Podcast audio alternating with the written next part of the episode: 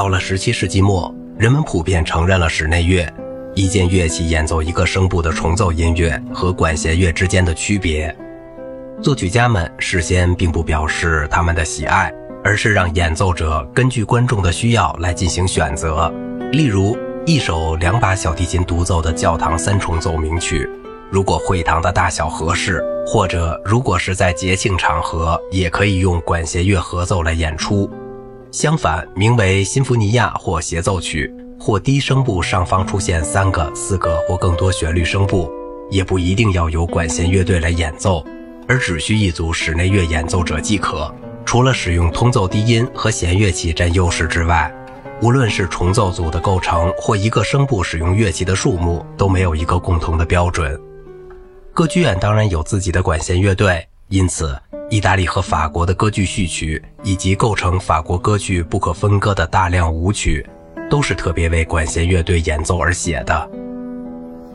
履历使全欧洲最著名的巴黎管弦乐队提高到技术完美的高度。如此多的乐器演奏者的组合，在此前还是闻所未闻的。履历的德国信徒们把法国演奏的标准，连同法国的音乐风格都引进到自己的国家中。一个结果就是从大约1690至1740年间，一种新型的管弦乐组曲在德国繁荣一时。这些组曲中的舞曲。追随履历芭蕾和歌舞的模式，没有出现什么标准的数目和次序，因为它们总是由法国序曲形式的一对乐章作为引子，所以序曲一词不久就用来指组曲本身了。管弦乐组曲早期的集子是格尔格穆法特的乐曲选集，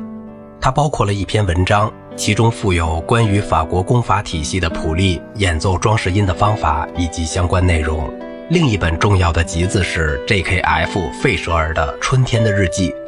福克斯、泰勒曼和其他一批德国作曲家，包括约翰·塞巴斯蒂安·巴赫，都写过序曲组曲。协奏曲是17世纪80年代至90年代期间出现的一种新型管弦乐曲，它很快就成为巴洛克管弦乐中最重要的类型。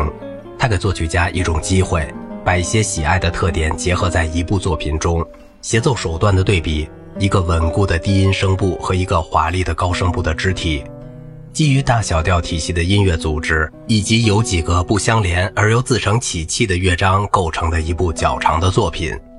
在一七零零年左右，人们写出了三种协奏曲，其中之一的管弦乐协奏曲又称交响协奏曲、全奏协奏曲或四乐章协奏曲，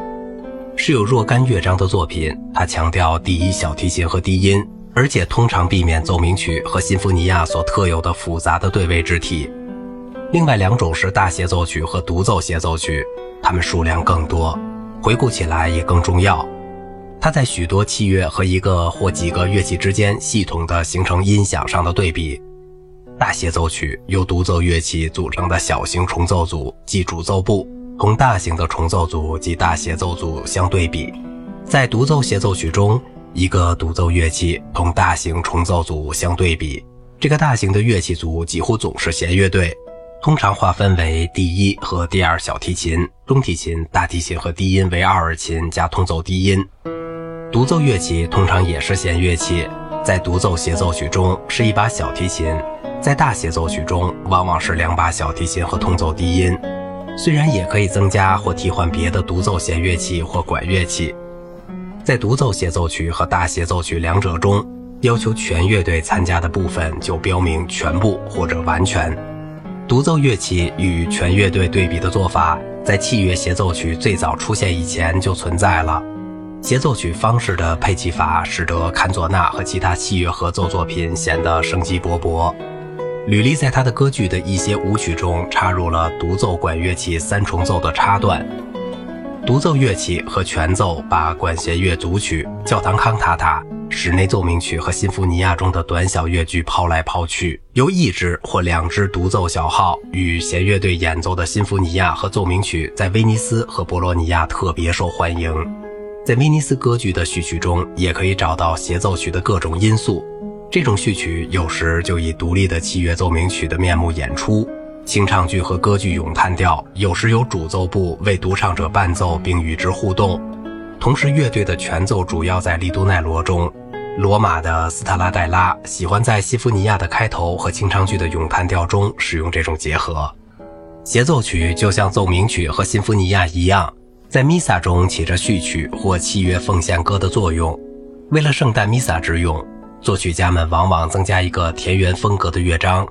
克雷利的圣诞协奏曲就包括了一首最著名的也是最优美的田园曲。巴洛克晚期的其他田园乐章包括巴赫的圣诞清唱剧第二部分开头的新福尼亚和亨德尔的弥撒曲中的田园新福尼亚。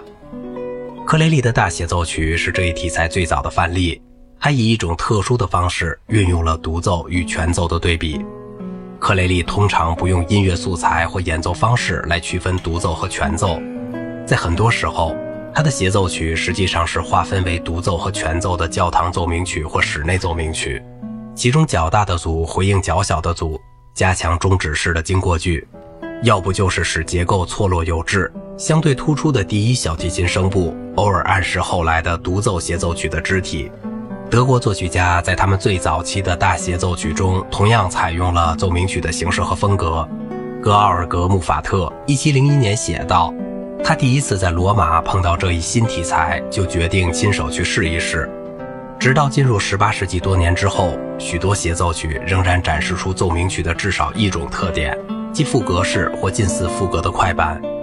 由于多数作曲家，例如杰米尼亚尼，同克雷利持同样的观点，即大协奏曲就是主奏组和全奏组之间平分音乐素材的奏鸣曲，